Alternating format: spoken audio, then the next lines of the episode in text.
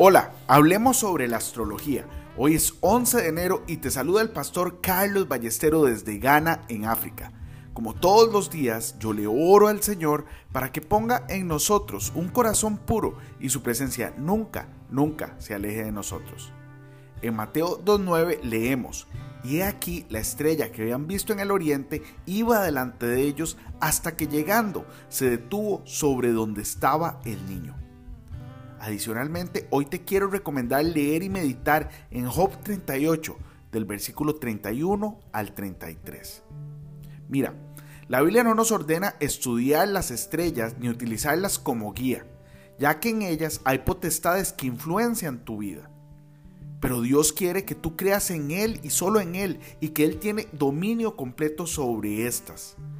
Recuerda que Jesucristo es el Rey de Reyes y Señor de Señores y se le ha dado poder sobre todo dominio de lo que está en el cielo, en la tierra y debajo de la tierra.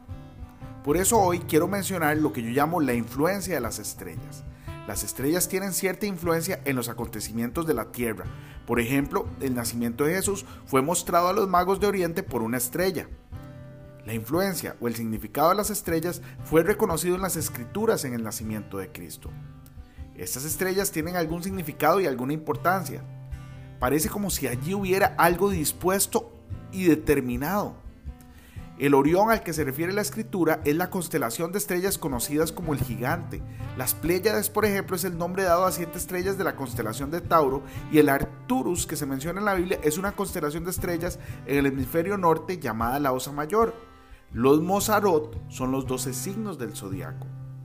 Ahora, el zodiaco es un cinturón de los cielos que incluye todas las posiciones aparentes del Sol, la Luna y los planetas conocidos por los antiguos astrónomos y, dividido en 12 partes iguales, lo que nosotros conocemos como los signos del zodiaco.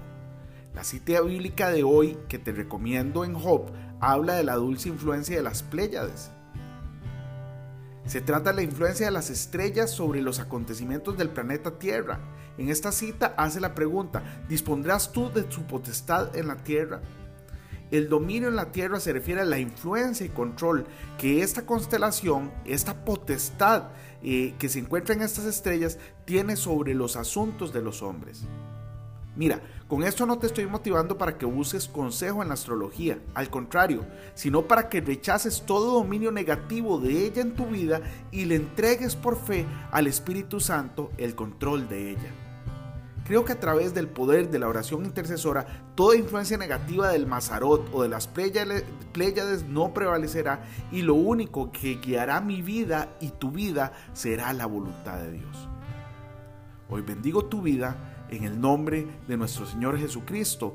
Amén y amén.